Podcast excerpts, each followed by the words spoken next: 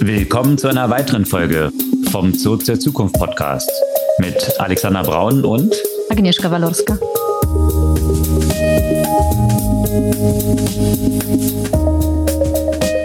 Was gab es Neues letzte Woche? Natürlich Nvidia haben wir ja schon drüber gesprochen, dass da was erwartet wird und die Erwartungen wurden nicht enttäuscht. Das hat die Wall Street so ein bisschen gerettet, weil natürlich die ganze Tech-Welt jetzt von Nvidia und dahinter natürlich den AI-Entwicklungen abhängt.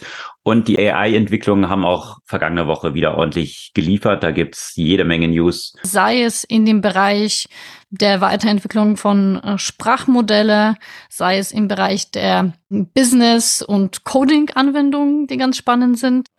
Und auch bei McKinsey und Co. gibt's paar Neuigkeiten. Genau. Und natürlich grundsätzlich mit den Big Techs, Facebook oder Meta hat dort eine ganze Menge wiederum bekannt gegeben und da gab es viele Diskussionen auch um das ganze Thema Open Source und ob jetzt LLMs grundsätzlich Open Source tatsächlich Open Source ist oder was es eigentlich so bedeutet.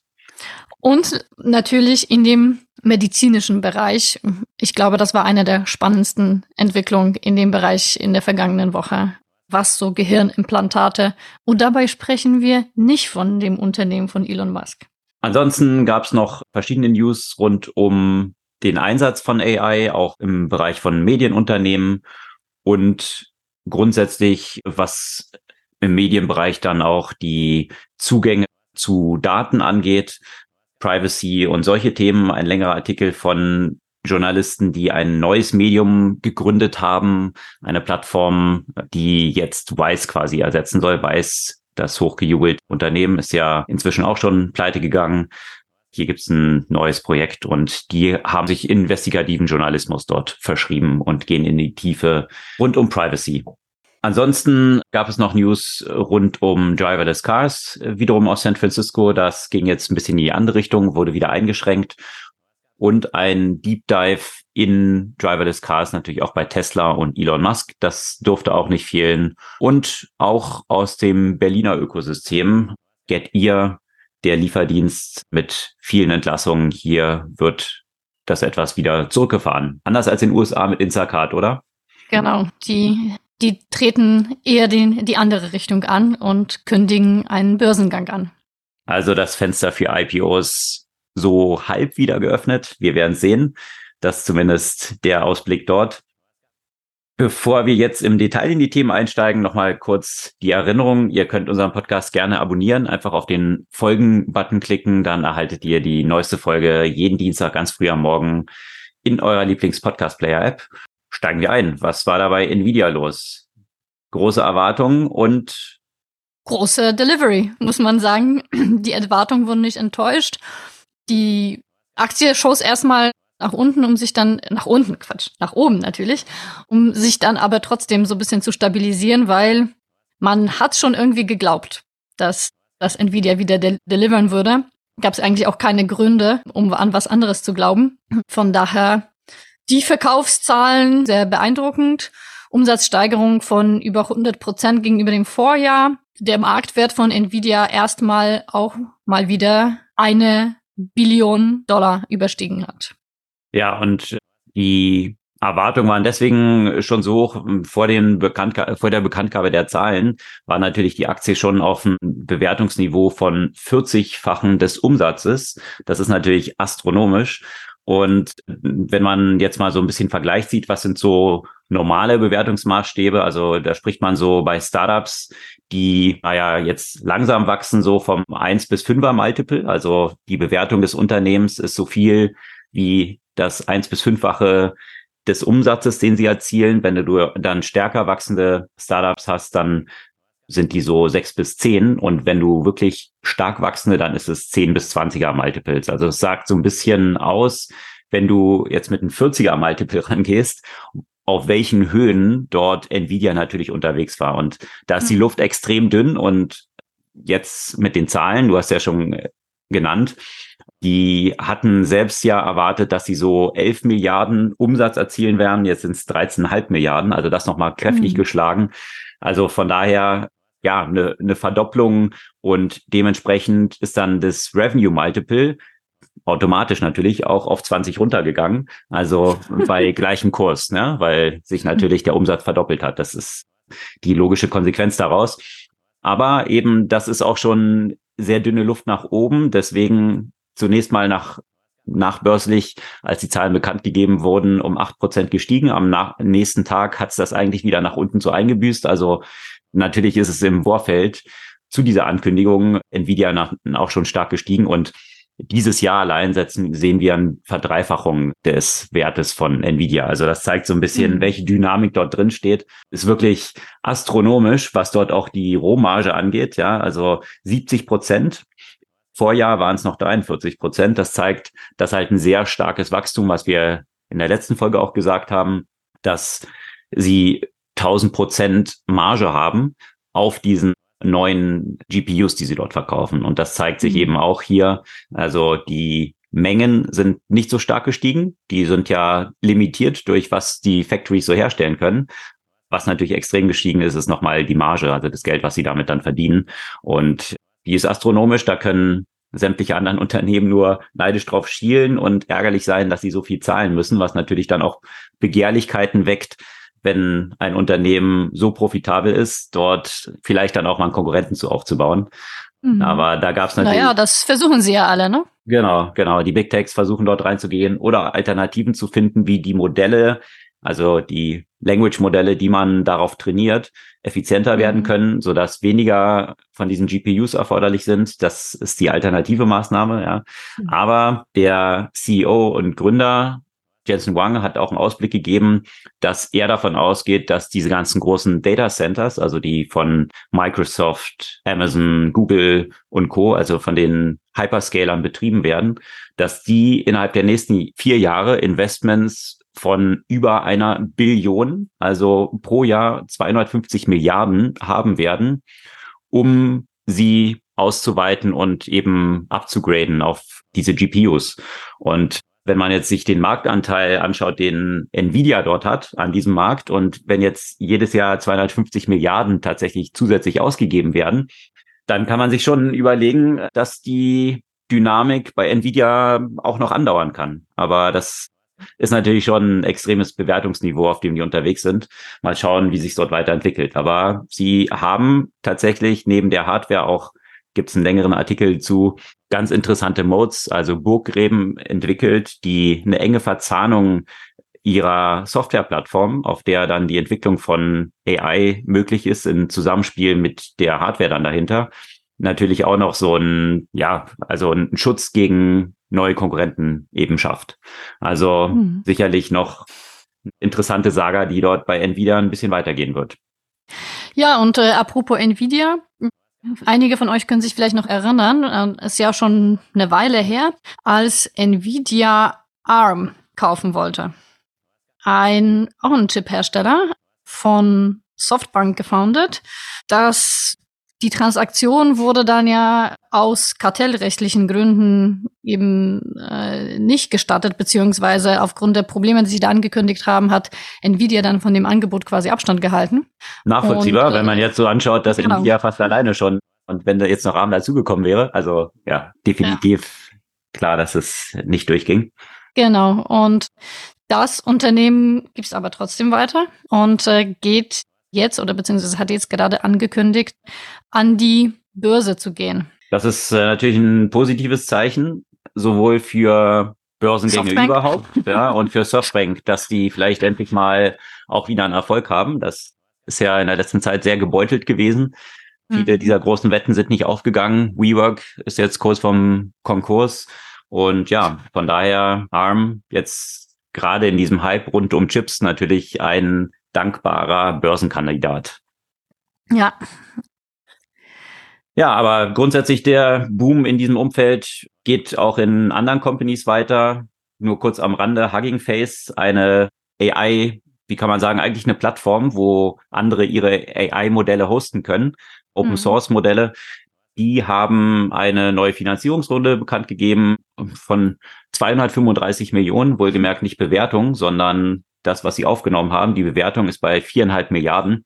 Und da sind lauter so Player eingestiegen wie Google, Amazon, Nvidia, Salesforce und IBM. Also das sind eigentlich sämtliche Tech-Giganten, die sich dort mhm. einen Teil des Kuchens sichern wollen an diesem weiterboomenden Generative AI-Markt. Ja, wie so alle, ne? Jetzt gerade in dem Bereich. Hugging Face ist ja auch deswegen so ein Thema, weil da auch eben viele Open Source Modelle dort äh, quasi gehostet werden und diese Open Source Thematik im Sprachmodellbereich ist sowieso ein, eine, ein heiß diskutiertes Konzept. Äh, auch äh, Meta geht ja sehr stark in diese Richtung, hat alle oder die meisten Modelle bisher tatsächlich auch Open Source gemacht und von denen gibt's jetzt auch wieder eine neue Entwicklung in dem Generative AI-Bereich, nicht wahr? Ja, eine ganze Reihe, tatsächlich mehrere Ankündigungen allein in einer Woche. Und das zeigt so ein bisschen die Dynamik, die dort herrscht jetzt gerade in diesem Umfeld. Also wie schnell diese Entwicklungszyklen dort sind. Jede Woche eigentlich eine Liste von zehn großen News, die man dort bringen könnte. Bei Meta ist es tatsächlich so, sie haben jetzt ein Modell unter dem Namen Seamless M4T. Also das ist ein Translation Model. Es kann mhm. 100 Sprachen abdecken und beinhaltet interessanterweise Voice Recognition und Speech Synthesis. Also diese beiden Seiten, wie kommt die Sprache dort überhaupt rein? Also gesprochene Sprache, die dann übersetzt wird und transkribiert wird, dann übersetzt wird in 100 unterschiedliche Sprachen und dann wieder ein Output über eine Stimme findet. Also so dass im nächsten Schritt natürlich eine direkte Kommunikation zwischen Leuten, die 100 verschiedene Sprachen sprechen, direkt möglich ist. Das ist natürlich so ein bisschen die Fantasie dann dahinter. Also das, was im Science Fiction so ein Bubblefish war, den man Babyfish, im, äh, trägt. Oder Universalübersetzer von Star Trek. Exakt, ja. Und mhm. da gab es auch schon viele Artikel vergangene Woche auch dazu, überhaupt zu diesem Thema, was dann das für Language Translation bedeutet und überhaupt für Sprache lernen. Also mhm. müssen wir noch andere Sprachen lernen? Was geht eigentlich auch damit verloren, wenn wir es nicht tun? Weil natürlich Sprachen wiederum auch sehr tiefe Einblicke in unterschiedliche Kulturen dann auch ermöglichen und überhaupt die Denkweisen von anderen Kulturen. Das mhm. ist natürlich sehr stark sprachebasiert und ja, mit den Ups und Downsides, die damit einhergehen. Natürlich die Offenheit, aber auch die Beschränkung davon, diese anderen Perspektiven dann einzunehmen. Und ich denke, das wird ja na, also ich finde das Thema ja auch super spannend als jemand, der ja auch mehrere Sprachen spricht und das eigentlich auch genau deswegen tut, ne, um, um einfach also gerade Literatur oder auch, auch eben kulturelle Themen, die einfach so von der Sprache halt abhängen. Und man merkt sie eigentlich jetzt schon in so eine Alltagsübersetzung, wenn es, wenn es um so, ja, sagen wir mal, utilitaristische Aspekte reingeht, wird man das wahrscheinlich nicht mehr brauchen, wirklich die andere Sprache zu verstehen. Aber ja, für einen tieferen äh, Sinn, also für Philosophie, für Literatur, glaube ich immer noch dran, dass, dass das nicht komplett ersetzt werden kann. Ja, definitiv. Und äh, was ich daran aber so bezeichnet finde, ist, wie plötzlich Sachen, die ja noch vor einem Jahr eigentlich wie ein Wunder erschienen, jetzt zum Commodity werden. Also sowohl die Speech Synthesis als auch hm. Voice Recognition, das waren so heilige Grale. Man kann sich erinnern, Siri und all diese Themen und wie, wie gut dann die Erkennung war oder wie schlecht es war. Und das ist jetzt einfach nur noch mal nebenbei in diesem 100 Sprachen Modul quasi noch als Add-on einfach so mit drin. Und das, das, das finde ich schon faszinierend, was, was dort innerhalb eines halben Jahres dort ja plötzlich an, an Sachen zu, zum Default geworden sind, die jetzt als Open Source mhm. rausgegeben werden. Ja, aber ich, ich frage mich dann, wie, wie stark dann die Anwendung sein wird, ne? Weil eigentlich gab ja schon viele Versuche in diesem Bereich. Also mh, hm, Google mit ihren Kopfhörern, die das ja eigentlich auch integriert hatten, und Skype. Ich weiß nicht, ob du dich erinnerst, das ist ja auch schon alles paar Jahre her, äh, die, die, die genau diese Aspekte eigentlich schon integriert haben sollten, hat sich aber jetzt nicht etabliert in der Masse. Ne? Ich frage mich, äh, mhm. inwiefern sich das jetzt verändern wird oder inwiefern da ja auch noch, also was sind so wirklich die Nutzungskontexte? Ne? Weil wenn du jetzt denkst, in den meisten Business-Kontext sprichst du eh Englisch. Da weiß ich nicht, ob ich darauf verzichten würde, selbst Englisch sprechen zu können, obwohl ich das kann, einfach nur damit ich halt Deutsch oder Polnisch sprechen kann, was halt meine Muttersprachen sind und wo ich mich vielleicht noch besser ausdrücken kann. Wahrscheinlich wird es in vielen Business-Kontexten, wo die Leute eh Englisch als ja universale Sprache haben, gar nicht notwendig sein. Vielleicht mehr eher so im Urlaubskontext, wo man irgendwo reist und nicht weiterkommt. Vielleicht da. Ich weiß es nicht.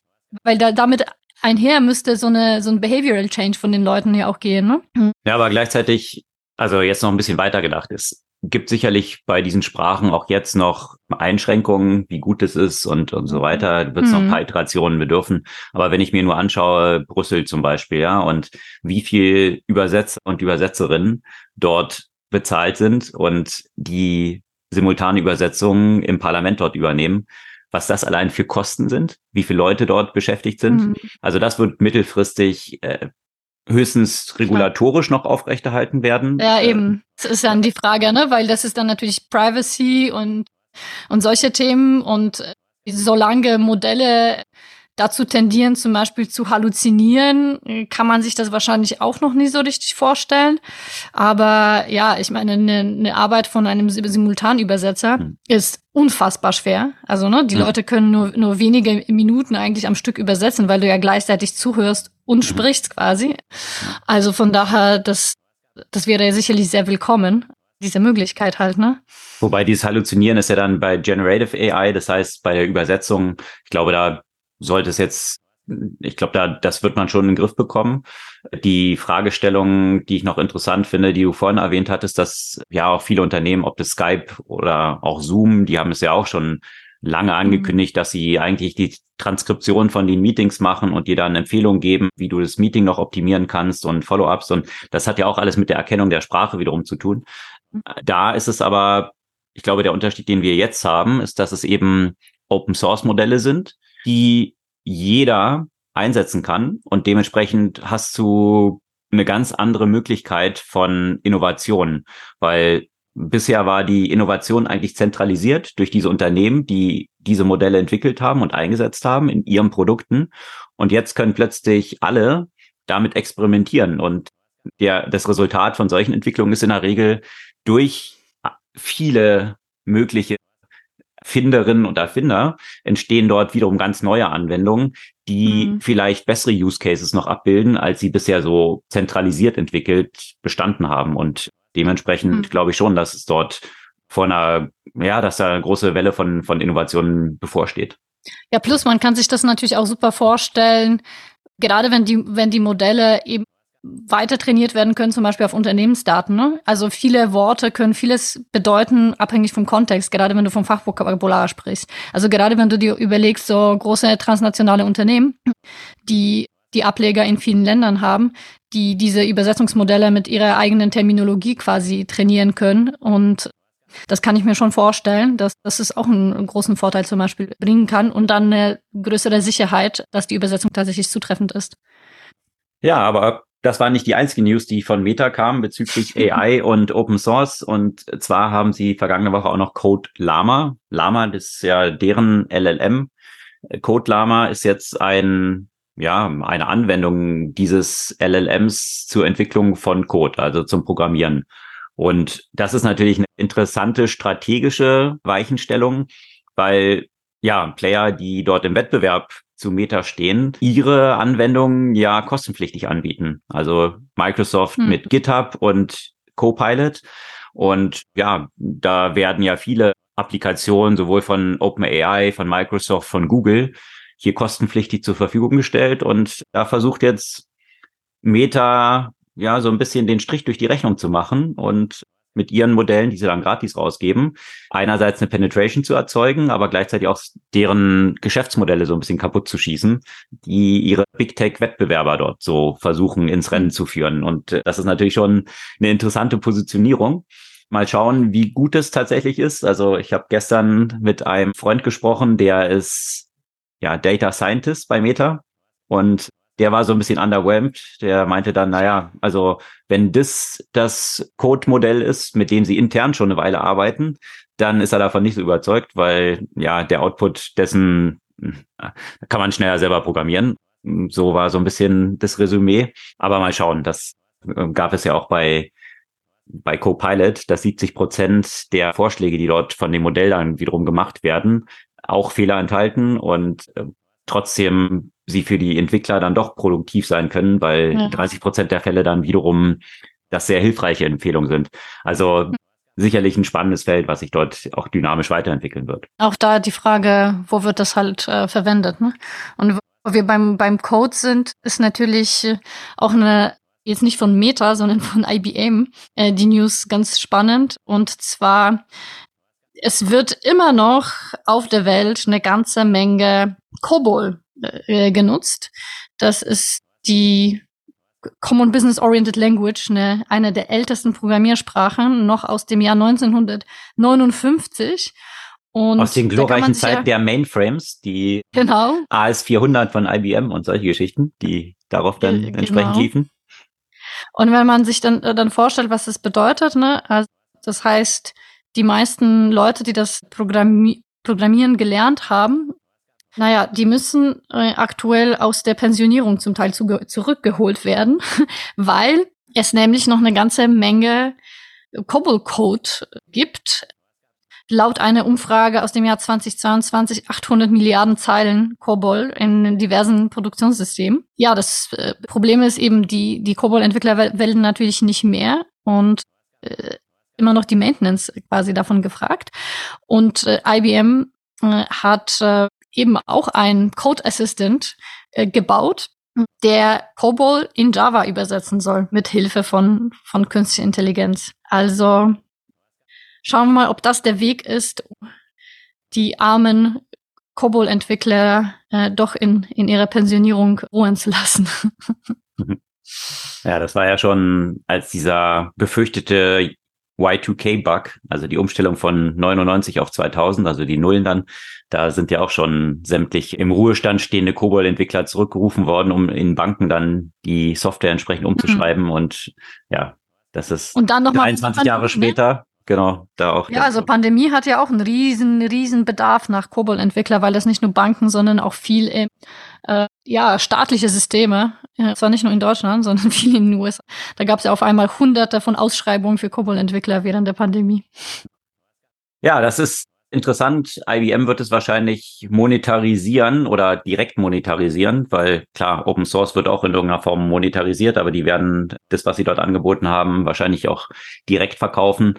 Das ist jetzt bei Meta und den Ankündigungen, die wir dort erwähnt hatten, anders eben mit Open Source. Da gab mhm. es aber vergangene Woche auch ein Research Paper, was rauskam, und zwar Zusammenspiel verschiedener Wissenschaftlerinnen und Wissenschaftler, unter anderem von der Carnegie Mellon University, AI Now Institute und der Signal Foundation, die ja so ein bisschen Anführungszeichen rund um dieses Open gesetzt haben von Open Source, mhm. insbesondere bei Large Language Models. Und da gibt es eine Reihe von Einschränkungen, unter anderem, wenn man das halt im vergleicht, was bisher so Open Source bedeutete. Und hier hat man natürlich bei AI das Problem, dass sie nicht wirklich dahingehend offen sind, was eigentlich die Trainingsdaten angeht, die dahinter stecken. Also selbst wenn das Modell nachher dann offen als Open Source angeboten wird, ist es trotzdem sehr intransparent, was eigentlich dort alles eingeflossen ist. Und auch äh, zweitens, die Software-Frameworks, die dann wiederum erforderlich sind, um damit zu arbeiten, die sind wiederum auch dann kontrolliert von den großen Unternehmen, die dahinter stecken in der Regel. Und ja, noch eine andere, Reihe von anderen Einschränkungen, auch was die Kommerzialisierung dort angeht. Da gibt es auch ziemlich starke Einschränkungen dann wiederum von Meta. Also von daher stellt sich dort auch so ein bisschen die Frage, wie viel dort tatsächlich auch so Marketing-Lingo ist, dass man das als Open Source verkauft, was aber nicht de facto wirklich Open Source ist. Also das war so eine der Diskussionen. Und ich habe mich da auch zurückerinnert, das hatten wir auch schon mal in einer Podcast-Folge beleuchtet. Der legendäre Benchmark-Partner Bill Gurley hatte mal in einem Podcast mit Tim Ferriss die Strategie von Facebook ein bisschen auseinandergenommen, was Open Source tatsächlich angeht. Und dass es jetzt nicht nur darum geht, tatsächlich möglichst viel zu einer Entwickler-Community beizutragen, sondern Ach, auch was? tatsächlich darum, dass die Contribution zu solchen Frameworks dann wiederum auch bedeutet, dass diejenigen, die dann dort Beiträge leisten, ihr IP dann eigentlich auch nicht mehr behalten. Ja, also von daher, wenn jetzt Facebook die eigene Foundation dort hat oder das, das eigene Framework, Open Compute Project zum Beispiel, dann verpflichten sich die Unternehmen, die daran sich beteiligen und auch die Entwicklerinnen und Entwickler, dass ihr IP quasi dann übergeht oder zumindest sie keine, keine Klagen oder so gegen Facebook später dann einreichen können. Also von daher, das ist auch noch eine zentrale Komponente und ich denke, Bill Gurley von Benchmark hat dort natürlich als einer der Investoren von Facebook auch ziemlich tiefen Einblick gehabt. Deswegen finde ich diese strategische Komponente, die dort hintersteckt, auch noch sehr interessant. Verlinkt man natürlich auch gerne in den Show Notes. Dieser Podcast lohnt sich definitiv auch zu hören. Ja, das zu diesen unterschiedlichen Perspektiven zu Open Source und der Strategie dahinter. IBM hattest du eben erwähnt, da gab es auch noch einen Report, den IBM vergangene Woche veröffentlicht hat, dass sie davon ausgehen, dass 40 Prozent der weltweiten Workforce, also der global angestellten Mitarbeiterinnen und Mitarbeitern, innerhalb der nächsten drei Jahre ein grundlegendes Reskilling, also neu trainieren vor dem Hintergrund von AI fordern wird. Das ist natürlich schon ziemlich dickes Brett, ja, wo man natürlich auch sagen kann, klar, wie viel wird dann auch gepusht? IBM hat natürlich dann auch eigene Interessen, genauso mhm. wie Consulting-Unternehmen eigene Interessen haben, aber 40 Prozent in drei Jahren, das wäre natürlich schon sehr tiefgreifend, das schultern zu können. Ich glaube, äh, ich weiß nicht, ob das auch IBM war, die vorhergesagt haben, dass es bis 2023 oder sowas kaum noch Lkw-Fahrer geben wird. Ja. Äh, weil es ja nur noch selbstfahrende Fahrzeuge gibt. Also Prognosen ich denke, sind immer mit einer gewissen Grain of Salt zu nehmen, das äh, denke ich mal. Wie war das nochmal? Prognosen sind immer äh, gefährlich, vor allem wenn sie die Zukunft betreffen. Ja. In der Tat. Aber was äh, die Zukunft angeht, da müssen sich natürlich auch Beratungsunternehmen hm. tiefgreifende Gedanken drüber machen, weil natürlich viel von ihren Leistungen sehr gut in diese Schnittstelle von Large Language Models fallen und was die alles so leisten können. Und da gab es eine News von McKinsey vergangene Woche, die jetzt ein eigenes LLM dort entwickelt haben, Lilly. Das war tatsächlich die erste weibliche Consultant oder die bei McKinsey angestellt war. Deswegen hat man sich dieses Namens dort bedient. Und Lilly ist ein LLM, was trainiert ist auf über 100.000 eigenen Dokumenten von McKinsey, ihren eigenen Interview-Transcripts, die sie so haben. Und was das bringen soll, ist, dass Kundenprojekte sehr viel schneller und effizienter abgearbeitet werden können. Also man geht davon aus, dass viele Arbeitsschritte, die bisher zum Teil mehrere Wochen dauern, jetzt auf Tage runtergebrochen werden können. Und was neben dieser Sichtung dieser Dokumente und der Zusammenstellung von relevanten Informationen damit möglich wird, auch das Vorschlagen wiederum von relevanten Mitarbeiterinnen und Mitarbeitern, die dort für diese Projekte dann relevant sein könnten eben. Also von daher, ja, ein recht mächtiges Tool, wenn es tatsächlich dann so funktioniert und das, da hofft sich McKinsey natürlich eine ganze Menge von. Und da ist die Frage, wird McKinsey dadurch günstiger oder werden sie einfach mehr Pro Profit machen, weil sie nicht mehr so viele Consultants dafür brauchen? Genau, und das sind dann sehr, das sind genau die sehr tiefgreifenden strategischen Fragen, die sich da mhm. anknüpfen, ja, weil wenn, wie gesagt, jetzt plötzlich Arbeit, die sonst mehrere Wochen dauert, jetzt nur einzelne Tage dauert, werden dann nur noch so ein paar Tage, Tage verrichtet oder die Wochen verrechnet und das knüpft so an die News, die du auch mal in, ich glaube, in der vorletzten Podcast-Folge erwähnt Nee, den habe ich am Ende gar nicht so, so groß gebracht, aber ich habe dir das mal geschickt, weil wir natürlich äh, unsere Zeit bei Beratung ja auch hatten und wo, wo immer die, dieses Thema billable, billable Hours äh, ja letztendlich das ist, wonach man rechnet und übrigens nicht nur in Beratung, sondern ja auch bei, bei Anwälten zum Beispiel, Steuerberater und so weiter, ja, geht's ja um die billable Hours und jetzt, wo du in einer Stunde mit Hilfe von Generative AI natürlich ganz andere Ergebnisse erzeugen kannst, weil nicht der Mensch äh, jeden einzelnen Arbeitsschritt durchführen muss, ist natürlich die Frage, inwiefern das Konzept überhaupt noch äh, sinnvoll ist. Wobei ich an dieser Stelle mich eher fragen würde, ob dieses Konzept je sinnvoll war, weil das Abrechnen nach Stunden meines Erachtens insgesamt äh, einfach zu problematischen Konstellationen mh, führte, weil es häufig nicht dadurch nicht darum geht, den Kunden den maximalen Mehrwert äh, zu bieten, sondern halt maximal viele Stunden aufzuschreiben. Und das war immer so ein Consulting-Paradigma, das mich extrem gestört hat. Und jetzt aber wird es einfach noch klarer, dass das Konzept einfach keinen Sinn ergibt.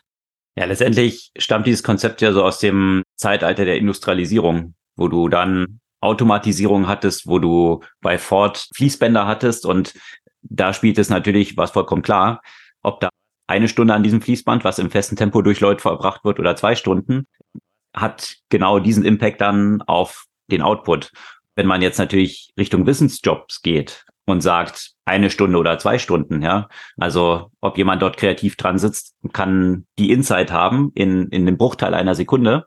Und würde ich dann sagen, was verrechne ich dann? Also was ist der Wert davon? Oder irgendwelche zu Fußarbeit oder jemand, der jetzt eben nicht diesen kreativen Input hat und kann da drei Tage dran sitzen und das verrechnen und äh, kommt nicht so viel weiter, wie jemand anders vielleicht in fünf Sekunden weiterkommen kann. Also das ist allein daher schon ein bisschen anachronistisch und jetzt natürlich mit AI noch oben drauf geworfen, stellt sich das nochmal ganz anders die Frage. Und auch die Frage nach den Geschäftsmodellen, und das hatte McKinsey dann dort auch drin erwähnt, dass sie gesagt haben, sich auch noch zu überlegen, ob sie das nur intern einsetzen oder ob sie das tatsächlich auch in ein Customer-Facing Product verwandeln. Also so dass ihre Kunden selber darauf Zugriff haben und das selbst nutzen können. Und das wirft natürlich jede Menge disruptive Fragen auf, was das Geschäftsmodell grundsätzlich im Consulting dann dort angeht. Genau als Customer-Facing Product, äh, wenn man die Daten halt der Kunden anzapft, die sonst in der mühevollen Arbeit ja quasi manuell gesammelt werden müssen und so weiter und was ja auch ein Bestandteil von so einer Strategieberatung ist, ne? sich genau die Kundenprozesse und Abläufe und Daten tatsächlich auch anzuschauen, kann man einfach das Methodenwerkstatt von so einer so einer Consultancy direkt in so einem Produkt halt anwenden. Aber dann, ja, dann spielen Billable Hours noch weniger eine Rolle. Consultant. Da spielen Billable Hours noch, ne, noch weniger eine Rolle. Vielleicht so ein Setup und dann hast du Billable Hours im Sinne von Processing Hours sozusagen, Data Processing. Ja, das ist dann auch die Frage, welche Schlüsse dann daraus gezogen werden und wie gut dieses Modell dann wiederum ist, ne? Weil mhm. äh, das, was ich gerade meinte mit innerhalb von zehn Sekunden vielleicht so einen kreativen Lightning Bolt zu haben und in so einem Projekt richtig voranzukommen, versus ein paar Tage dran sitzen und eigentlich gar nicht voranzukommen. Also ja. das entscheidet ja, unterscheidet ja auch wahrscheinlich gute Consultants von nicht so guten Consultants und dass dieser Mittelbau oder der untere bis zum Mittelbau stark durch AI verändert werden wird und sich die Frage stellt, gibt es dafür überhaupt noch Sinn? Das wird sich natürlich vielleicht in einem dieser Spitzenconsultants, die tatsächlich eben andere Synthetisierungen dann auch noch hinbekommen. Also du brauchst ja schon noch ein paar smarte Köpfe. Inwieweit AI das dann ersetzen wird, das ist dann wiederum die Frage, ne? wie gut dann, wie gut diese Modelle dann wiederum sind und ob dann eine große Last auch noch auf der Seite der Anwenderinnen und Anwender existiert. Ja? Also die mhm. Vorstellung, dass man jetzt irgendwie eine LLM anschmeißt und dann muss ich selbst nicht mehr denken. Das haben wir auch schon ein paar, ein paar Mal drüber diskutiert, dass das ein bisschen verfehlte Annahme ist. Also, und das wird dort wahrscheinlich ja wiederum auch der noch. Fall sein. Noch, genau. Ja, also Consultant und Consulting definitiv ein nicht unwesentlicher Bestandteil dieser 40 Prozent des Reskillings, von denen IBM dort gesprochen hat. Auch in anderen Bereichen, die meines Erachtens noch eine wichtigere Bedeutung haben, als Consulting, gab es auch sehr interessante Fortschritte, an denen ja auch wieder Künstliche Intelligenz beteiligt wurde. Und da gab es ja auch zwei tiefergehende Beiträge bei Technology Review zu Thema der äh, Hirnimplantaten, die es ermöglichen, zum Beispiel Schlaganfall Überlebenden die sehr eingeschränkt sind in ihrer Kommunikationsmöglichkeit durch ein digitales Avatar mit einer künstlichen Stimme zu kommunizieren. Und Da gibt's ja einige, gab's ja einige Beispiele, die, die beschrieben werden von Menschen, die seit, seit Jahren Sprachfähigkeit verloren haben, äh, die dann dank Experimentes mit einem Hirnimplantat und einem Energiealgorithmus hm, kann nicht nur mit eigener Stimme quasi sprechen, sondern kann sogar eine eingeschränkte Anzahl von Gesichtsausdrücken diesen Avatar übermitteln und äh, somit einfach ganz andere Möglichkeit der Kommunikation auf einmal bekommen hat. Dass äh, die Sprachgeschwindigkeit ist zwar etwas langsamer als, als die normale Sprach Sprechgeschwindigkeit der Menschen. Trotzdem noch. ist noch, genau noch, trotzdem ist es natürlich ähm, ein erheblicher Fortschritt im Vergleich zu quasi einer kaum vorhandenen Möglichkeit äh, in der Kommunikation. Und genau, also da, da die Experimente liefen vor allem mit äh, Menschen nach einem Schlaganfall oder auch ALS. Äh, also beides ja Zustände, die sehr stark die, das Kommunikationsvermögen mindern. Wie das funktioniert, das ist, das Implantat erfasst ja keine Gedanken in dem Sinne. Also auch zum Thema Gedankenlesen gab es ja auch andere Experimente mit Generative AI.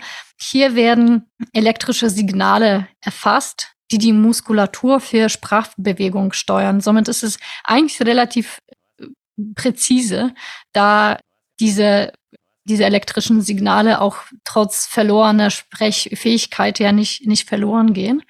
Und und an dieser Stelle im Gehirn, wo dieses Sprachzentrum ist, wird es eingesetzt an dieses Implantat genau. sozusagen, ne? um, um diese elektrischen Impulse aufzunehmen und dann zu übersetzen. Genau, genau. Und äh, die, obwohl die Technologie ja sehr vielversprechend ist, gibt es so paar Herausforderungen auch ethischer Natur. Also erstens müssen natürlich bei solchen klinischen Studien Menschen ja nach Zustimmung gefragt werden. Das ist natürlich sehr schwierig, wenn die Kommunikation einfach sehr, sehr eingeschränkt ist. Wie holt man sich ja wirklich diese Zustimmung zur Durchführung dieser Studien? Und das ist ja gerade das Problem bei so Personen mit Locked-in-Syndrom. Die, die können ja eigentlich kaum äh, wirklich einen Consent halt ausdrücken. Dann das andere Problem, was jetzt gerade schon, schon gab, ist, dass nach den Studien zum Teil die Implantate entfernt wurden. Äh, das heißt, dass den Leuten der, den, der neu gewonnene Kommunikationsskill ja wieder verweigert wurde, was auch so eine, ja, ist halt Studienkonzept. war, war ja quasi nur für die Studie, genau. Auch wenn die Patienten oder Teilnehmer der Studien das weiter behalten wollten. Das ist natürlich ein Stück weit grausam, wenn man den Leuten die Möglichkeit gegeben hatte zu kommunizieren und dann so, nee, Studie hm. vorbei, tschüss, wir entfernen das halt jetzt. Ne? Und mhm. äh, ja, und natürlich ist es, das andere ist natürlich so die Risiken. Und das ist ja auch wahrscheinlich einer der Gründe, warum sie wieder entfernt werden, weil natürlich so eine äh, Gehirn-Computer-Schnittstelle und so ein Gehirnimplantat äh, potenziell gesundheitliche Folgen hat, wie Anfälle, Blutungen, Infektionen. Also die Implantate sind nicht zwangsläufig jetzt so weit, dass sie für einen dauerhaften Einsatz geeignet wären. Da möchte man schon lieber auf die Entwicklung von Elon Musk warten mit dem Brain-Implantat, was er angekündigt hat, statt. Ja, unbedingt. ich glaube, der um Weg sicherer, ist. Um sicherer zu sein ist eher ein anderer. Es gab ja auch schon diverse Studien, die versucht haben, das Gleiche mit nicht-invasiven Methoden umzusetzen. Und vielleicht ist, vielleicht finden wir dort einen Weg. Aber wenn es um Kommunikation geht, da gab es ja auch noch News ähm, aus einer anderen Perspektive, auch weiterhin hm, rund um Generative AI. Und zwar das Thema, was, was uns die ganze Zeit begleitet, ist einerseits, wie zuverlässig die Informationen sind, die durch ChatGPT und Co.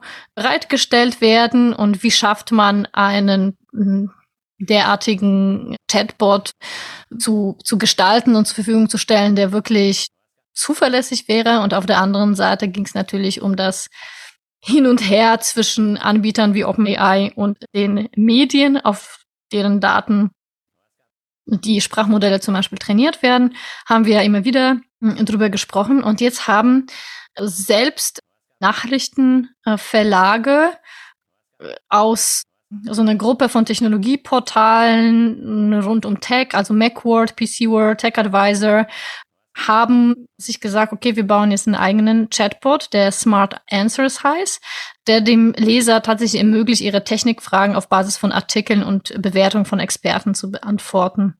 Das heißt, sie wollen dadurch diese Halluzination ausschließen, dass sie letztendlich ein eigenes Modell auf den explizit eigenen, zuverlässigen Daten trainieren und somit sicherstellen, dass die Antworten tatsächlich stimmen.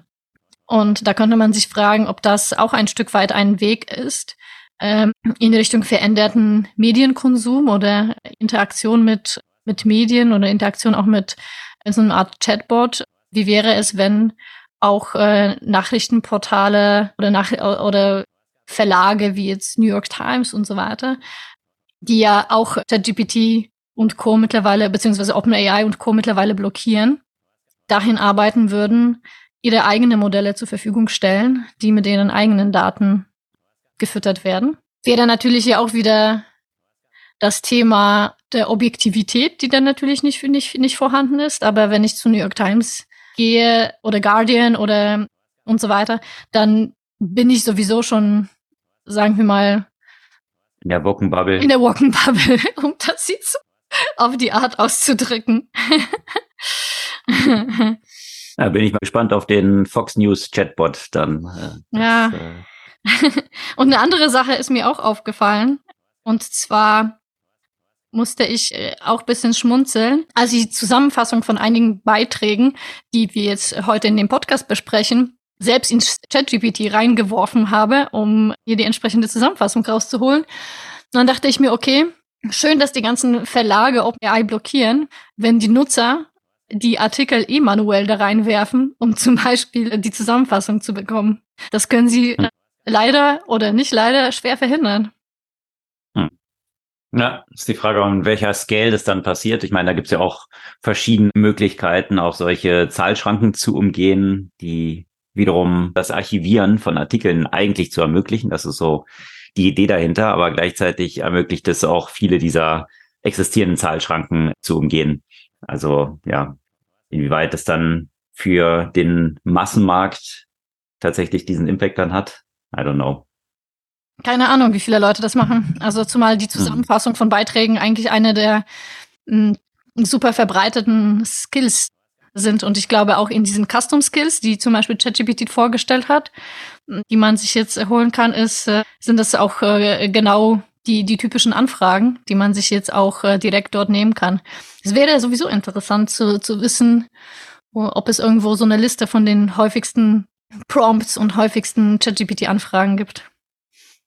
Bezüglich welcher Artikel oder? Nö, also so, was, was die meisten Leute so fragen äh, tatsächlich. Oder sind das jetzt wirklich die Bitten um Zusammenfassung oder was, was wollen die Leute eigentlich hm. so hauptsächlich? Ja, vielleicht kriegen wir da irgendwann mal Einblick hm. solche Daten dann veröffentlicht werden.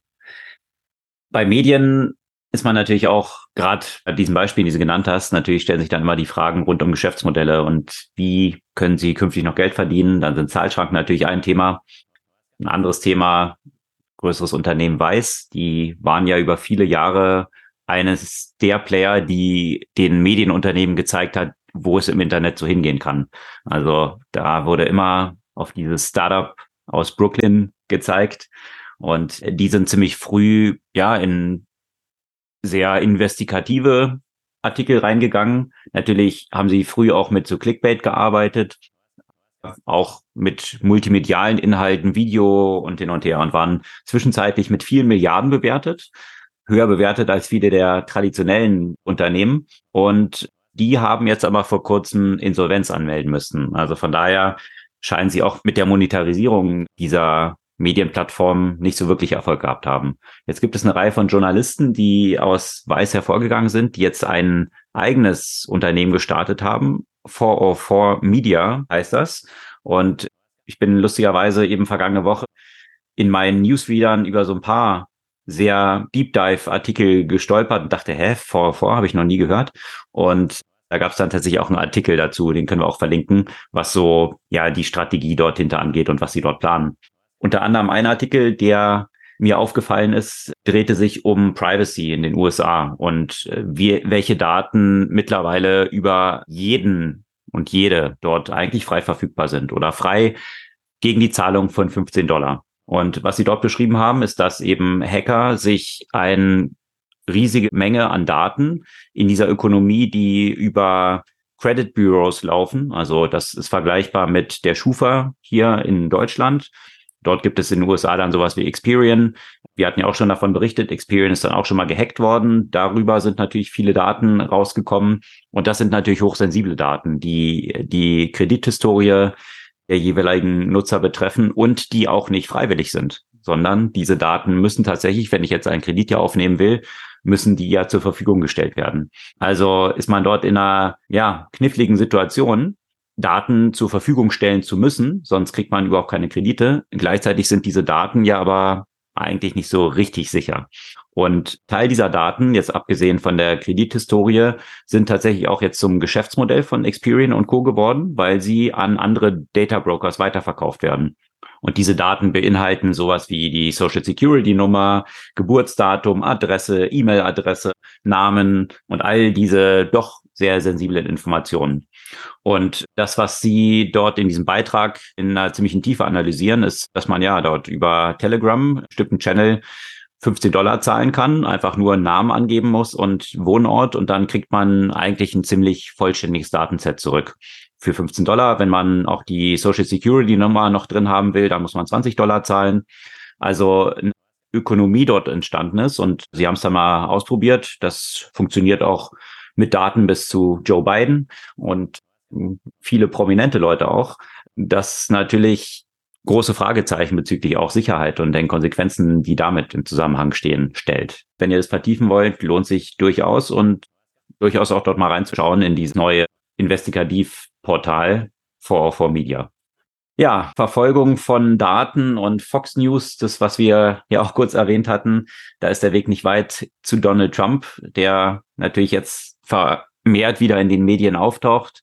Der hatte ja sich in Georgia zu einem Mugshot stellen müssen und dieses Foto ist natürlich jetzt total viral gegangen und damit verdient er jetzt auch schon kräftig Geld, viele Millionen und hat natürlich das alles wiederum so koordiniert, parallel dann noch ein Interview mit Tucker Carlson, der mittlerweile sogar bei Fox rausgeflogen ist, weil er ein bisschen zu extrem war.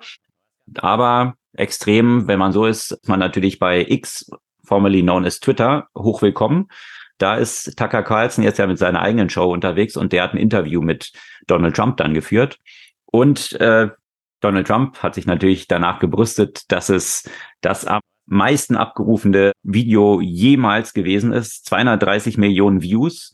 Und da gibt's eine ganz interessante Analyse, die sollte man sich durchaus mal kurz anschauen, bei Mashable, die sich mal angeschaut haben, äh, wie funktionieren Views eigentlich bei X oder bei Twitter. Und die Views sind eigentlich dieser Account, den Elon Musk ja dann eingeführt hatte, dass man bei jedem Tweet sehen kann, wie häufig wurde der jetzt angezeigt. Das scheint Donald Trump aber noch nicht so richtig verstanden zu haben, weil wenn der Tweet angezeigt wird, heißt es noch nicht, dass das Video auch angezeigt oder abgespielt wurde. Und über eine ältere Twitter-App kann man diese Video-Views dann wiederum anschauen. Und da war Donald Trump tatsächlich dann nur so bei etwa 14 Millionen Ab Abrufen gelandet. Das heißt auch nur, dass das Video mindestens fünf Sekunden gespielt wurde. Da zählen natürlich auch so Autoplays mit rein. Also schon nochmal ein ziemlicher Unterschied zu 230 Millionen. Aber okay, das die Grandezza und etwas overpromisen jetzt nicht so was ganz Neues ist. Weder bei Elon Musk noch bei Donald Trump. Das ist wahrscheinlich auch nicht weiter überraschend. Aber eben fand ich nochmal eine interessante Insight, wie man hier eben auch mit Statistiken umspringt und auch viel an den Haaren herbeiziehen kann. Ja, allerdings. Aber wo du schon Elon Musk erwähnt hast, da sollten wir wahrscheinlich noch mal kurz in die selbstfahrenden Autos reingehen. Genau, die selbstfahrenden Autos sind ja mit Ausnahme von Teslas selbstfahrenden Autos mittlerweile ja auch in San Francisco tatsächlich als Taxi-Service unterwegs und zwar von Cruise und Waymo, also den zwei Unternehmen einerseits von General Motors und von Google. Und da gab es natürlich in San Francisco auch schon viele Proteste, hatten wir auch von berichtet. Und jetzt gab es tatsächlich auch einen Dämpfer. Und zwar hat es dort einige Unfälle gegeben. Also ein Cruise-Fahrzeug ist in ein Feuerwehrauto reingefahren zum Beispiel. Oder es hat auch auf einer offenen Kreuzung angehalten und hat dann zu Staus geführt, sodass jetzt die Regulatoren gesagt haben, dass die Flotte von Cruise jetzt erstmal bis zur Klärung um 50 Prozent reduziert werden muss. Also das ist natürlich schon ein Dämpfer dieser Bestrebung dort. Die beiden Unternehmen versuchen das ja auch in immer mehr Städten in den USA auszurollen. Sollte man vielleicht dann bei jedem Unfall, der durch menschlichen Fahrer verursacht wurde, auch die äh, Anzahl der menschlich fahrenden Autos um 50 Prozent reduzieren? Dann äh, wären wir sehr schnell bei kompletten Null. Äh, Null. Also im Totisch äh, Null nähernd, genau. Aber das, ja genau, sind tatsächlich die Fragestellungen, die sich darum ranken. Man kann diesen Vergleich ziehen zu menschlichen Fahrern. Andererseits gab es auch einen interessanten Artikel, wo ein Professor etwas erläutert hat, was natürlich auch die Challenges sind, wiederum bei AI und Self-Driving Cars, dass wir als Menschen natürlich schon eine gute Vorstellung haben, die Intention von Verkehrsteilnehmern einzuschätzen. Also, und das scheint so das zentrale Challenge noch zu sein bei Self-Driving Cars. Die sind natürlich sehr gut da drin, wenn sie Projektionen machen müssen von sich bewegenden Objekten, wo die sich hinbewegen, zum welchen Zeitpunkt sie wo sein werden. Aber wenn man jetzt einfach einen Snapshot hat von Verkehrsteilnehmern, die wir als Menschen sehr gut einschätzen können, ob ein Fahrradfahrer von links kommt, eine Fußgängerin von rechts läuft und was wir glauben, deren nächster Schritt sein wird, wie sie sich entscheiden werden. Also da sind Menschen tatsächlich aufgrund langer Jahre Trainings noch wesentlich besser, als es AI ist. Und das stellt aktuell noch wohl so die größte Hürde dar in diesem ganzen Kontext. Wobei, also, wenn ich so manchmal mir anschaue, wie Leute in Berlin Fahrrad fahren, da weiß ich mit meiner ganzen menschlichen Intelligenz auch ehrlich gesagt nicht, wie sie vorhaben, sich zu bewegen. Also ja, Ausnahmen bestätigen immer die Regel. Ja, das was letztendlich dann dazu führt, dass man, was die Regulierung angeht, sich dann den des dümmst möglichen Users annehmen muss und für die diese Regelung schaffen muss. Ja, das ist mit Alkohol im Straßenverkehr wahrscheinlich genau das gleiche wie mhm. mit bestimmten anderen Verkehrsregelungen. Aber ja, das das scheint tatsächlich noch ein Challenge zu sein und mal schauen. Da haben wir den Bogen zu Twitter und Elon Musk Tesla hat da ja auch ein zentrales Challenge noch, obwohl man eben seit langen Jahren das 2016 angekündigt hat, dass man schon Full Self-Driving Cars hat. Elon Musk hat sich ja hier ausschließlich auf Kameras in den Autos verlassen und hat halt gesagt, diese ganzen anderen Sachen, die sonst so verbaut sind, LiDAR und, und so, dass die viel zu teuer sind und komplett überflüssig. Also man braucht eigentlich nur Kameras. Da sind sich die meisten Experten sicher, dass das wirklich in die falsche Richtung geht weil Kameras natürlich gerade bei schlechten Witterungsbedingungen äh, sehr eingeschränkt sind und leider dort eine ganz andere Möglichkeiten bietet, Objekte tatsächlich zu erfassen. Mhm. Und das ist natürlich gerade vor dem Hintergrund relevant, dass Elon Musk selber gesagt hat, volle Autonomie von Fahrzeugen hinzubekommen, wird der Punkt sein, der Tesla entweder zu einer Company macht, die Zero wert ist oder einen exponentiellen Wert hat. Also von daher ist die ganze Wette von Tesla und von Elon Musk bei Tesla auf Full Autonomy, also autonome Fahrzeuge.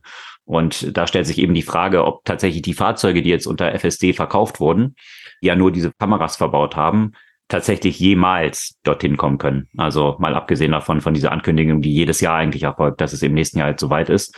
Das wird von vielen Experten ziemlich in Frage gestellt. Und nur abschließend dazu gab es dazu auch ein langes Profil vergangener Woche in New Yorker, wirklich lesenswert, rund um Elon Musk. Also alle, die es noch mal ein bisschen vertiefen wollen. Viele Sachen kannte man schon, andere sind wiederum auch neue Erkenntnisse. Das war doch mal ganz interessant noch zu lesen. Das verlinken wir auch gerne in den Show Notes. Könnt ihr euch noch mal etwas vertiefen, wenn ihr von Elon Musk noch nicht genug gehört habt. Ja, bei dem Thema muss ich sagen, es, es gab ja auch etwas, was mich so ein bisschen genervt hat. In der vergangenen Woche gab es ja auch einen längeren Beitrag zu Elon Musk und ja, den angeblichen Einfluss von Ketamin, den eben, die er wohl sich zu Selbstmedikation oder äh, wie auch immer offenbar exzessiv einnehmen soll und äh, zu den Konsequenzen halt auf eben seine, sein erratisches Verhalten oder insgesamt sein Verhalten. Und was ich daran halt problematisch finde, ist, Ketamin wie auch einige andere äh, psychedelische Substanzen haben ja auch große Potenziale in der Medizin und zwar eben in der bei bei Heilung oder Behandlung von von diversen psychischen Problemen. Und das sind natürlich gerade solche Fälle wie Elon Musk, die ein ja, die das exzessiv und nicht im Sinne der Sache nutzen, wieder etwas was was diese Substanzen total in so eine Drogenecke wieder stellen, obwohl sich eher gerade jetzt ein bisschen die Medizin und auch die Regulatorik nach und nach darauf öffnet, sinnvolle Studien mit solchen Substanzen ja auch durchzuführen, die ja auch das Potenzial haben, vielen Menschen zu, zu helfen. Und äh, vielleicht an der Stelle ein Veranstaltungstipp, falls jemand sich jemand Interesse hat, sich mit diesem Thema befassen, hat jetzt nicht direkt mit der Technologie zu tun, aber wir sind hier immer so gerne ein bisschen interdisziplinär unterwegs. In Berlin, Insight Conference, Rethink Psychedelics, Bridging Therapy Research and Society. Die fängt am 31. August an und man kann sich immer noch ein Ticket holen, wenn man möchte.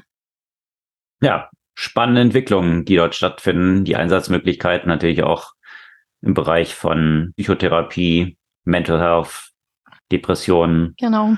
Und ja, dem Scheitern eigentlich der Pharmaindustrie auf vielen dieser Ebenen und welche Möglichkeiten sich jetzt dort auch so in diesem Kontext so bieten. Ja, durchaus interessant. Ein Buch, How to Change Your Mind, hatten wir ja auch schon mindestens einmal empfohlen in unserer Podcast-Reihe. Das lohnt sich absolut zu lesen. Mhm. Vielleicht noch abschließend zu Self-Driving Cars und, und auch AI und den Gefahren da noch drin weil vergangene Woche noch ein, ja, ein Paper vom King's College in London rausgekommen ist. Was dort das Ergebnis war, es war schon ein bisschen erschreckend. Und zwar hat man dort festgestellt, dass Self-Driving Cars größere Probleme im Straßenverkehr haben, neben Kindern und auch Schwarzen zu erkennen. Also das äh, ist natürlich auch noch so ein, ein Challenge, was die Trainingsdaten dort angeht, die dann natürlich dahinter stecken, die ja natürlich noch eine weitere Ebene von ethischen Fragestellungen dann dort ranknüpfen, was Self-Driving Cars dann angeht, ja, wenn tatsächlich ja.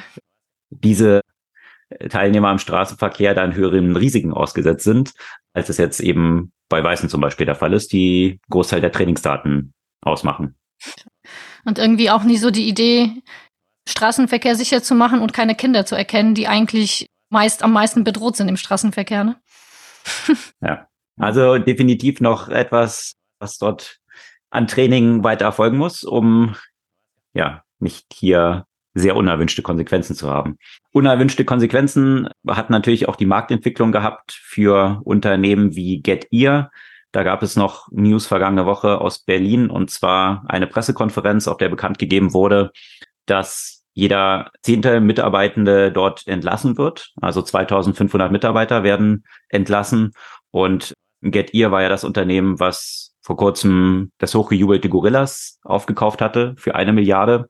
Tatsächlich nur in Aktien. Also es war so eigentlich so ein bisschen Fire Sale, aber mittlerweile gibt es wohl News dort oder hinter Kulissen Berichte von dem Management von GetEar, die sagen, dass sie selbst mit dieser Milliarde in Aktien wahrscheinlich überbezahlt haben, wenn man sich wohl die Zahlen so von Gorillas anschaut. Das ist natürlich ein Segment, was extrem zwischenzeitlich am Boom war und jetzt absolute Flatline zu haben scheint. Also man zieht sich jetzt auch aus vielen deutschen Städten zurück. Da bleibt nicht mehr so viel übrig. Also 17 der bislang 23 versorgten Städte werden geschlossen.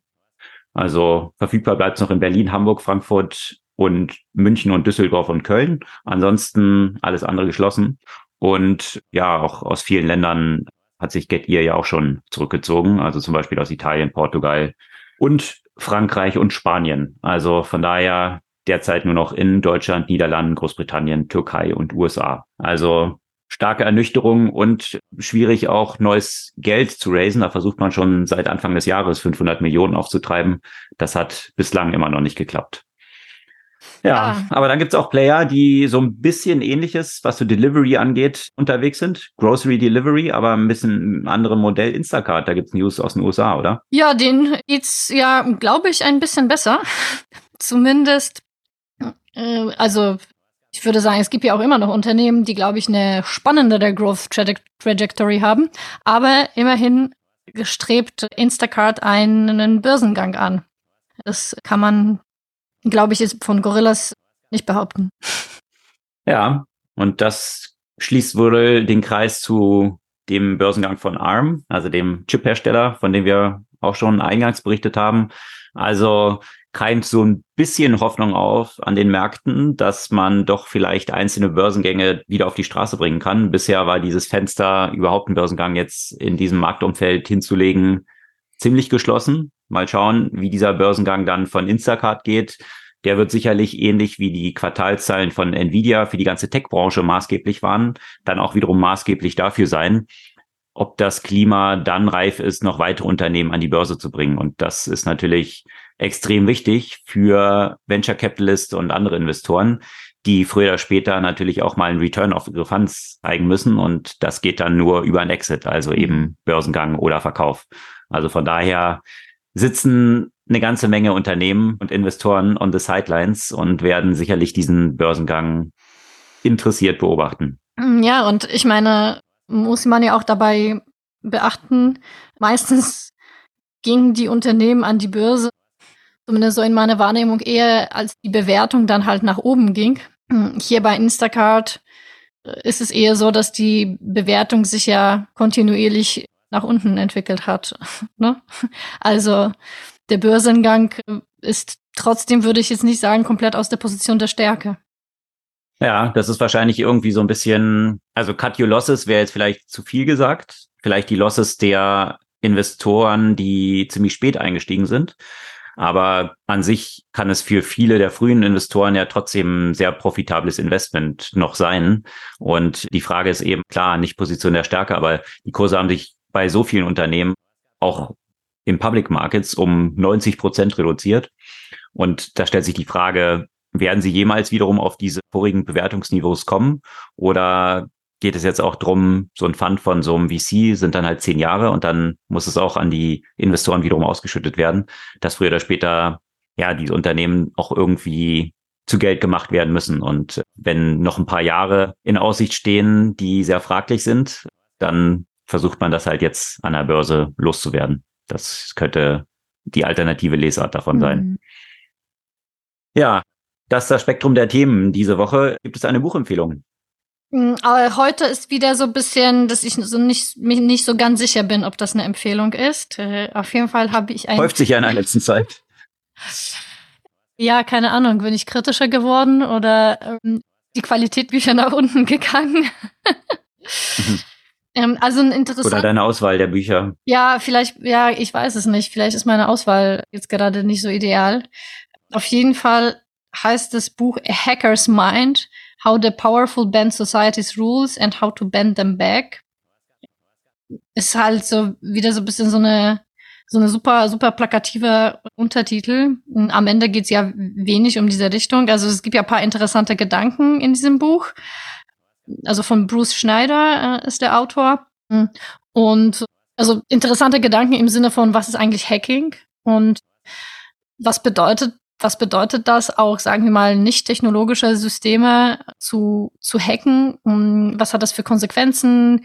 Wie ist es ja auch ethisch und moralisch zu bewerten? Und was ist der Unterschied zwischen Hack und äh, einfach eine Kriminalität? Hm. Aber am Ende sind dann doch sehr viele recht triviale Beispiele, die nicht so super viel Neues irgendwie in den Diskurs bringen. Und äh, ich fühlte mich jetzt nicht so unfassbar inspiriert durch dieses Buch so. Okay. Aber auch vor dem Hintergrund, dass du schon natürlich eine ganze Menge Kenntnis in diesem Bereich hast, so dass jetzt nichts viel Neues hinzukam oder? Ja, aber auch weil das also einfach einige von den Beispielen waren so ein bisschen an langen Haaren herbeigezogen. So. Äh, langen Haaren herbeigezogen. Nee, sagt man das nicht so? An den Haaren herbeigezogen. Also ja. sogar an den langen. Vielleicht ist es ein Steigerungsgrund davon, ja. An den langen Haaren herbeigezogen, ja. Und es war so ein bisschen alles versucht, also lass uns noch mal alles ansprechen und KI hier und dies da und Steuer hier, also weiß ich nicht. Ich glaube, ich habe mir vielleicht mehr erwartet von diesem Buch, bisschen mehr, vielleicht noch ein bisschen mehr tiefer, bisschen mehr überraschende Beispiele. Am Ende, ja, also vielleicht das, was du, was du auch gesagt hast, da man sich sowieso viel mit diesem Thema beschäftigt oder ich mich viel mit diesem Thema beschäftige, war es einfach sehr wenig Neues. Es ist natürlich wieder unterhaltsam okay. geschrieben, wie so ungefähr jedes amerikanische populärwissenschaftliche Buch, also schadet nicht, aber es war jetzt, ich war jetzt nicht so begeistert wie zum Beispiel von dem Buch, das ich letzte Woche empfohlen habe. Okay. Na dann, für jedem selbst überlassen, sich da ein Bild zu machen. Bruce Schneier, sicherlich einer der renommiertesten Security-Experten. So. Vielleicht deswegen habe ich ja auch mehr erwartet. A Hacker's Mind, How the Powerful Bend Society's Rules and How to Bend Them Back. Das die Semi-Buchempfehlung dieser Woche von Bruce Schneier. Das soll es gewesen sein. Sämtliche Artikel, über die wir heute so berichtet haben, wie immer als Links in unseren Show Notes zu finden, könnt ihr dort nochmal nachlesen. Wir freuen uns über euer Feedback, eure Kommentare und Bewertungen auf den Podcast-Plattformen eurer Wahl. Und wenn euch der Podcast gefallen hat, gerne an ein, zwei von euren Freundinnen und Freunden schicken, die den Podcast bisher noch nicht hören. Bis kommende Woche. Bis dann.